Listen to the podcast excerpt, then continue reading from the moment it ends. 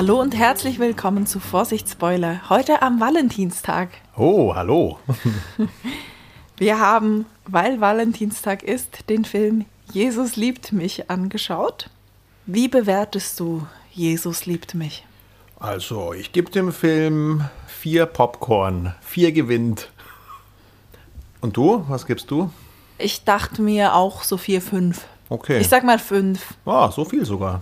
Ich würde ihn nicht unbedingt empfehlen. Es ist jetzt nicht ein Meisterwerk, wo man was verpasst, wenn man es nicht gesehen hat. Hm. Aber für so einen Abend, wo man findet, ich will irgendwas so Richtung ein bisschen doof gucken und man alle Melissa McCarthy und Jason Bateman Filme schon gesehen hat, die deutlich besser wären als das, ähm, Hm.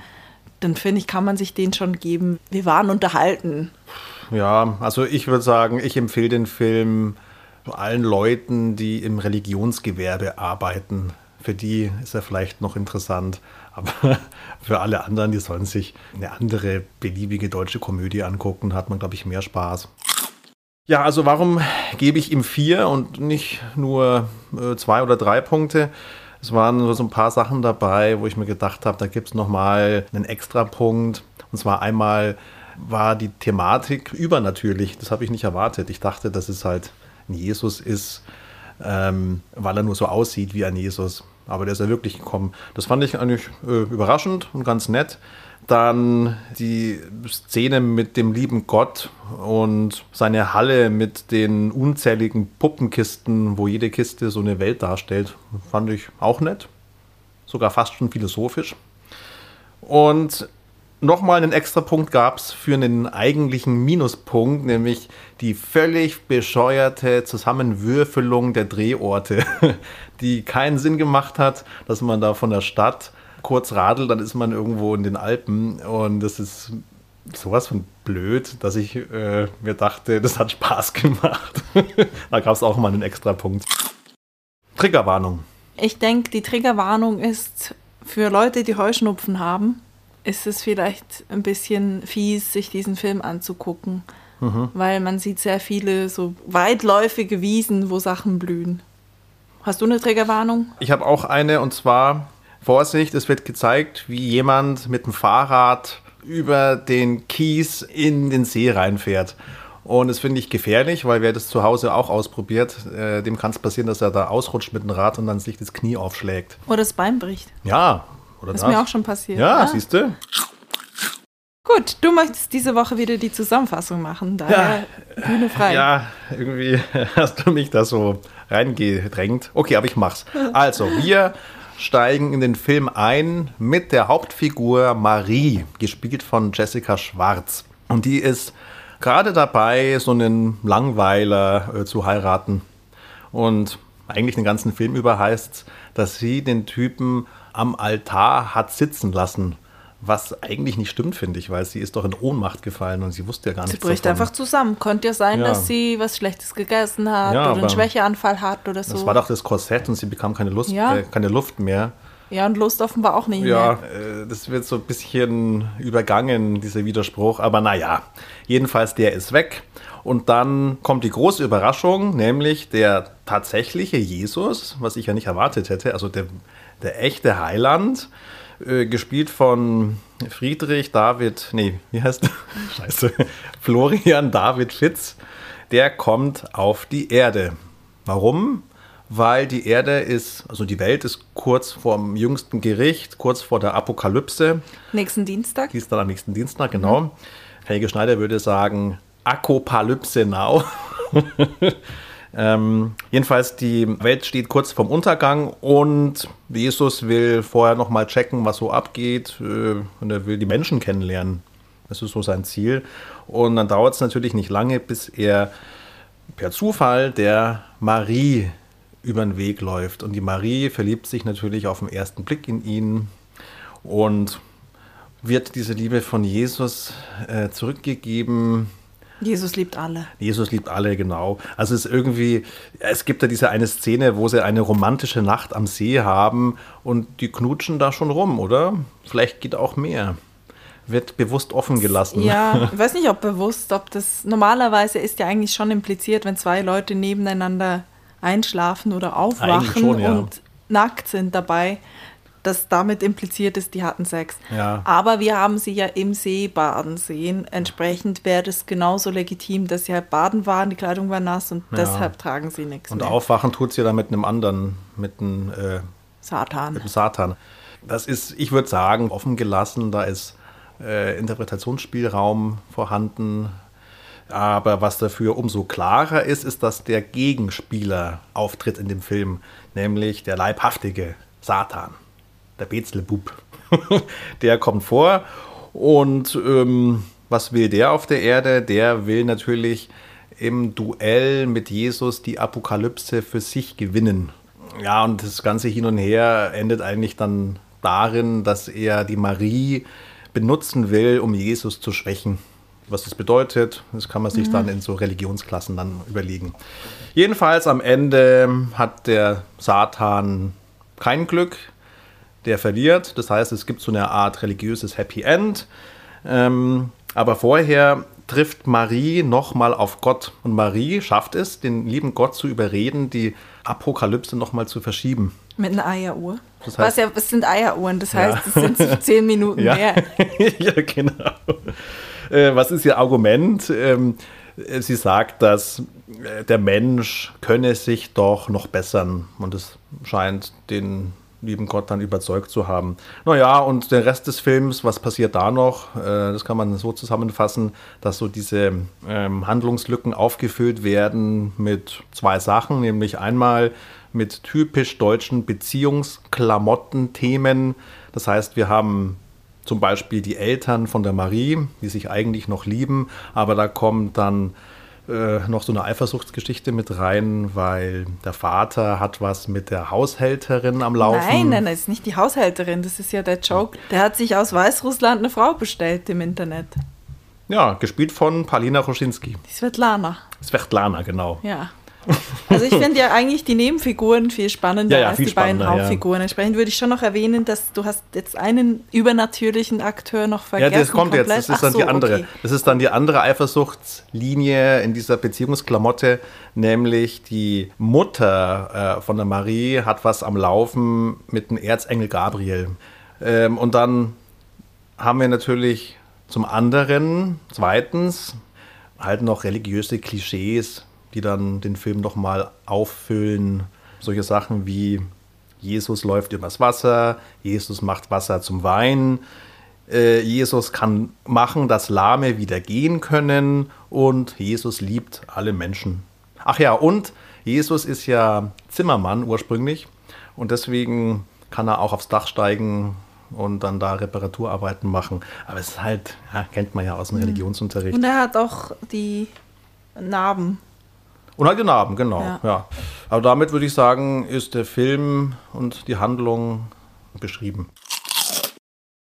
Das fand ich so ein bisschen eine Inkonsistenz. Gabriel wird gezeigt, als er hat anscheinend vor, ich glaube, so zwischen 30 und 40 Jahren, es wird mal gesagt, seine Unsterblichkeit aufgegeben, um als Mensch zu leben, um mit der Mutter zusammen zu sein, mit der Sonja.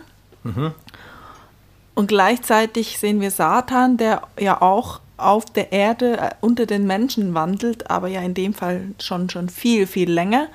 Und die sitzen mal so zusammen und reden ein bisschen drüber, wie es so ist, als gefallener Engel auf der Erde. Und beide haben so Narben am Rücken von den Flügeln, wo die mal waren. Ja. Da frage ich mich, warum altert der Gabriel und der Satan nicht? Erstens. Und zweitens, Jesus hat noch Narben an den Händen und so an der, in den Rippen von seiner Hinrichtung vor 2000 Jahren. Genau. Aber andere Wunden heilen ihm sofort, also die hat er dann nicht. Also er altert zwar nicht, aber er hat Narben. Ja, das ist ähm, Für die Ikonografie. genau, damit man ihn halt wiedererkennt. Haben sie sich vielleicht äh, von Wolverine, von den X-Men äh, inspirieren Inspirieren lassen, lassen? weil der Wolverine heilt ja auch ganz schnell, aber altert trotzdem. Aha, okay. Ja, aber hat Wolverine Narben? Ja, eigentlich, nee, eben nicht. Solange er heilen kann, hat er keine Narben, aber er bekommt Falten. Okay, ja. Hm.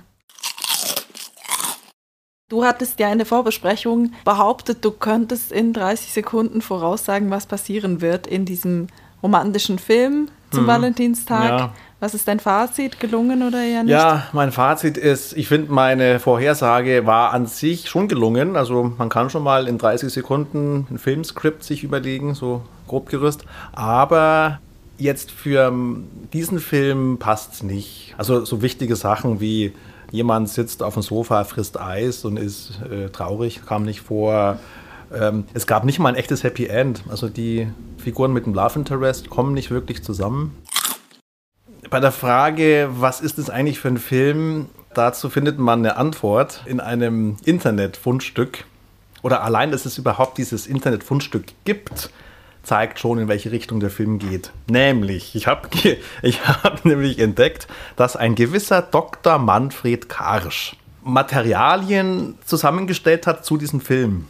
Dieser Dr. Karsch arbeitet für das Referat für pädagogische Handlungsfelder in Schule und Kirche des evangelischen Kirchenkreises Herford.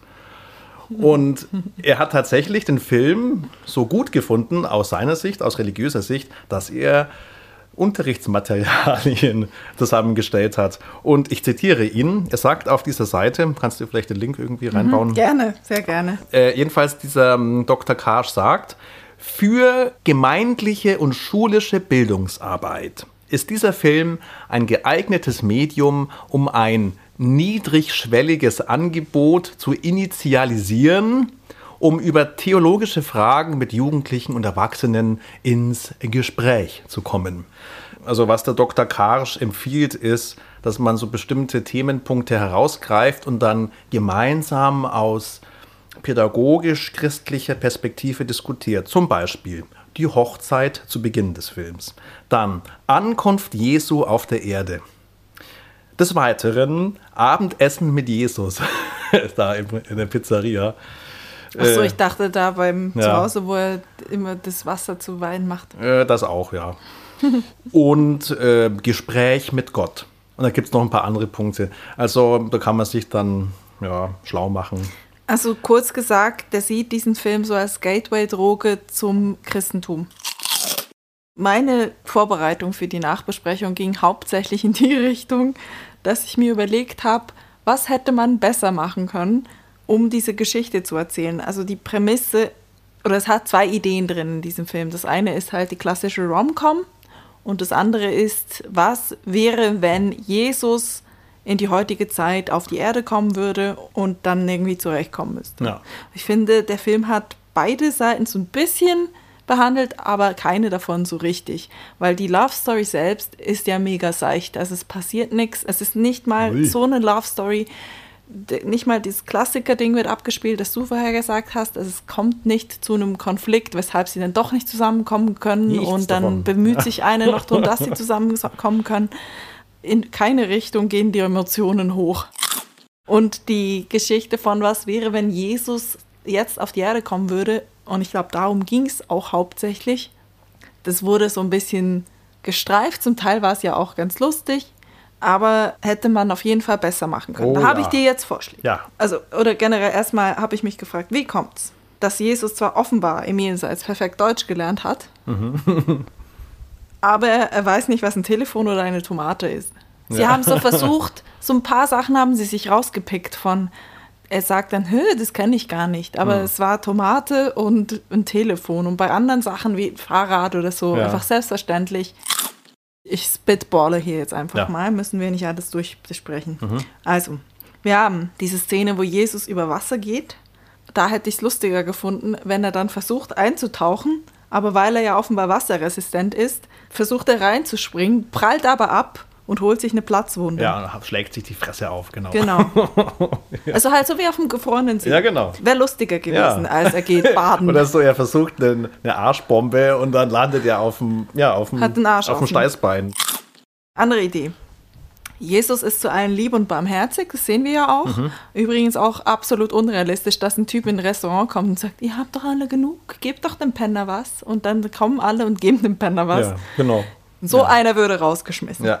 Ähm, also, Jesus ist zwar lieb und barmherzig und die Marie denkt erst so, ah, der ist so, der steht auf mich. Und dann macht er das ja aber zu allen und die ist dann eifersüchtig. Und sie lässt sich dann von Svetlana umstylen, um, um aufmerksam ihn zu machen auf sich. Mhm. Das gelingt dann nicht so gut, weil er ist nicht so oberflächlich, dass er auf einem tiefen Ausschnitt steht. Es wirkt dann bei ihr auch nicht so wie bei der Svetlana. Mhm. Ähm, deshalb hat sie einen anderen Versuch. Da geht sie mal mit ihrer Hippie-Mutter in den Ashram.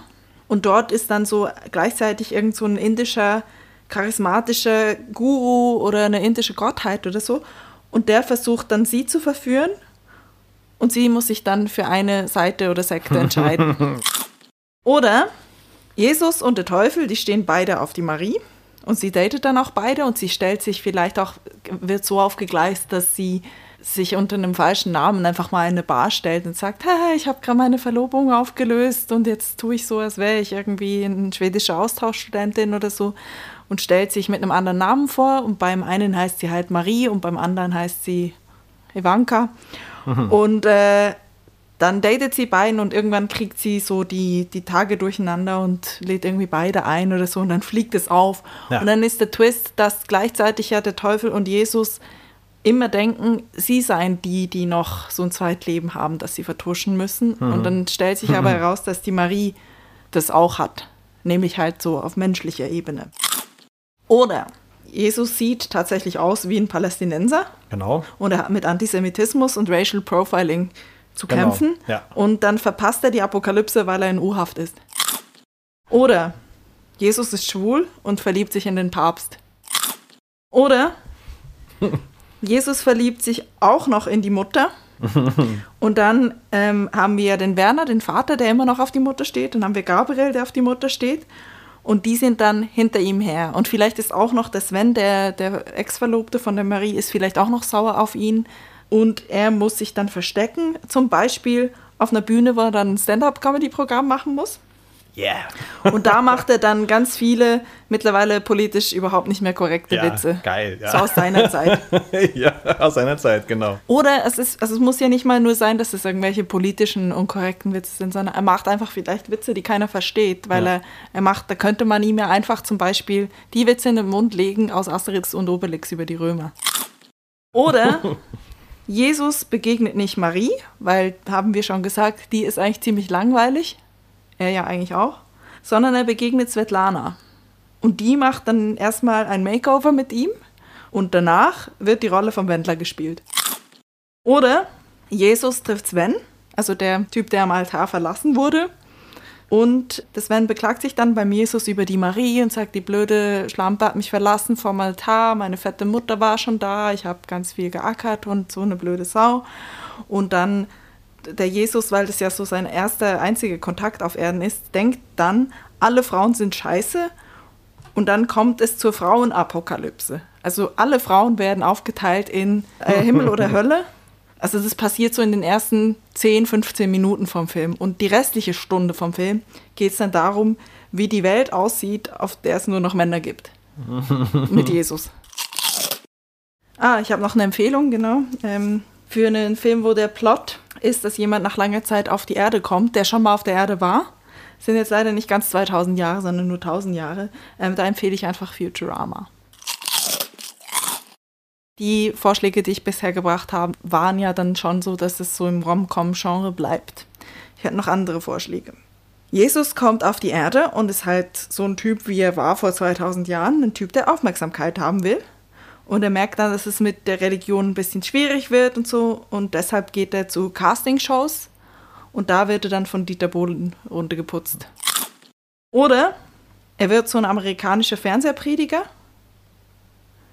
Und dann gründet er eine Sekte. Aber er macht die Bürokratie falsch und er landet dann im Knast, weil er irgendwie Schenkungen falsch versteuert hat. Oder gar nicht. Oder Jesus kommt und es glauben ihm auch alle. Also man kann einerseits sagen, es wäre natürlich auch ein Plot, Jesus kommt und keiner glaubt ihm, weil er halt ein verrückter Typ ist, der sagt, ich bin Jesus. Ähm, aber die Story, die gibt es, glaube ich, auch schon genug. Aber nee, Jesus kommt und es glauben ihm alle, dass er Jesus ist.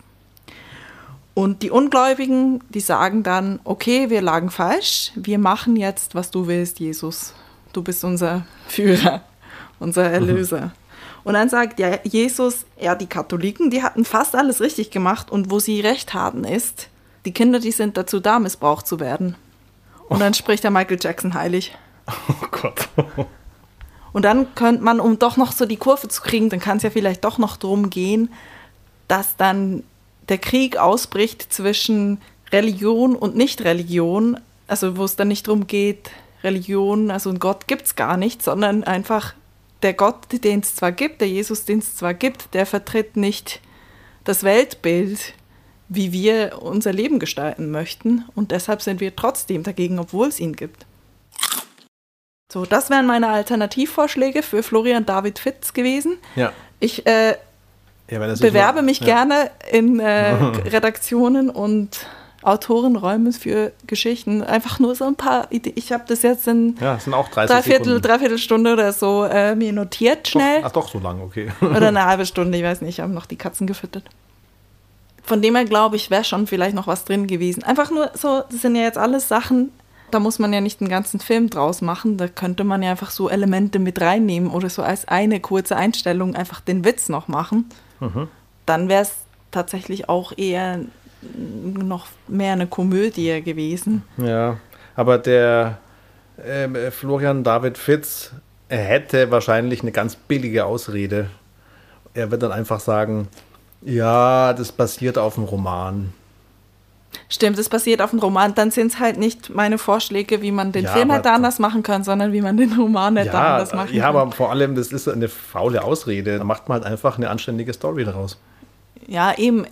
Ich frage mich, soll es ein Film sein, wo es eher so diese Fish out of water ähm, Geschichte erzählt? Es kommt halt einer in eine Gesellschaft, in die er nicht reingehört. Da gibt es ja diverse Filme, wo irgendwie der mittelalterliche Prinz im gegenwärtigen New York landet oder hm. eben Futurama oder der Prinz aus Zamunda letztendlich ist auch so eine Geschichte.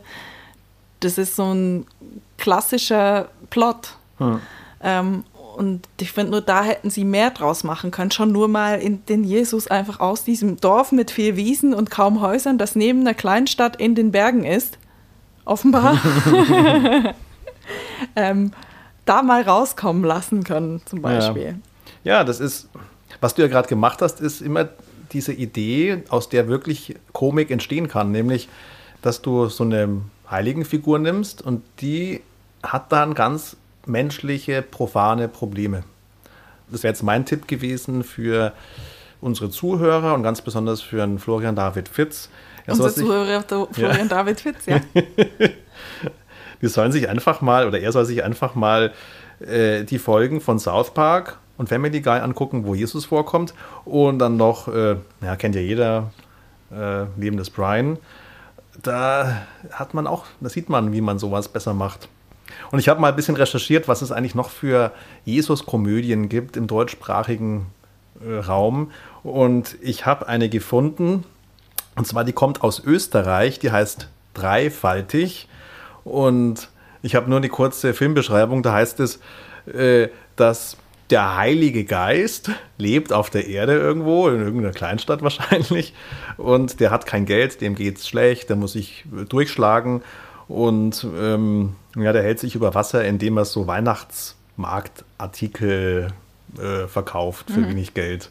Aber sein großes Ziel wäre, eines Tages einmal so ein Musical auf die Bühne zu bringen. Allein schon, das ist schon witziger als der ganze Film da, den wir gerade gesehen Ich glaube, der Fehler ist, dass es so als eine Liebesgeschichte, die dann irgendwie doch keine ist, ja. verpackt wurde. Weil selbst, soll, selbst ja. als eine Liebesgeschichte betrachtet, das wäre ja dann, könnte man auch machen ja. und dann einfach unter den Tisch fallen. Also es kann dann ja schon Jesus sein, aber der halt eben auch an menschlichen Problemen scheitert.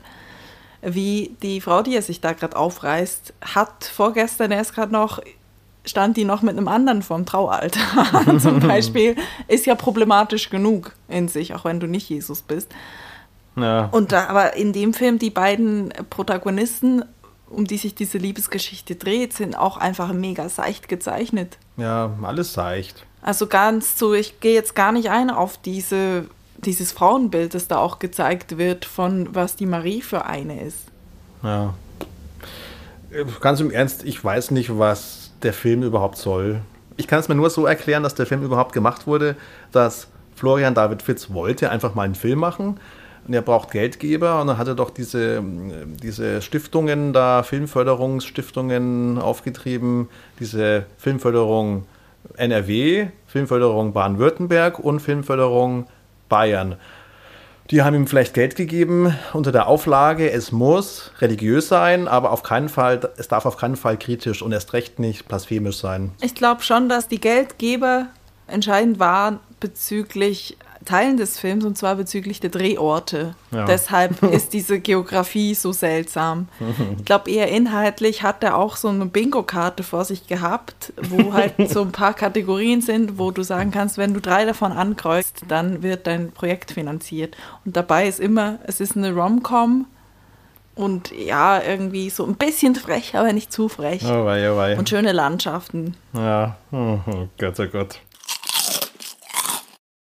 Also es war echt noch das Beste am Film, finde ich, dass man mit dem Fahrrad ins, in der, also in dieser Kleinstadt, was war das nochmal, Bensberg, das ist ja eigentlich bei Köln da in der Nähe, dann fährst du mit dem Rad drei Minuten und bist Bist dann in plötzlich Bayern. in den, ja, bist in den Alpen. Das war echt noch das Lustigste an dem Film. Ich habe mich aber eh auch gefragt, also eben, ich kann es mir nur erklären, dass die Filmförderung Bayern gesagt hat, wir geben nur Geld, wenn ihr unseren See ordentlich featured für den Tourismus.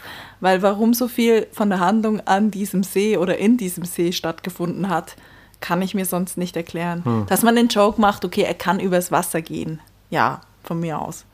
Ja. Aber dafür müssen sie sich nicht für alle romantischen Momente immer an diesem See treffen. Oder warum ist es der Ort, wo sie hinfährt, wenn sie irgendwie Ja, aufgebracht ist? ja. Und Ach, warum fährt sie immer genau gleich schnell Fahrrad, egal ob sie bergauf oder bergab fährt?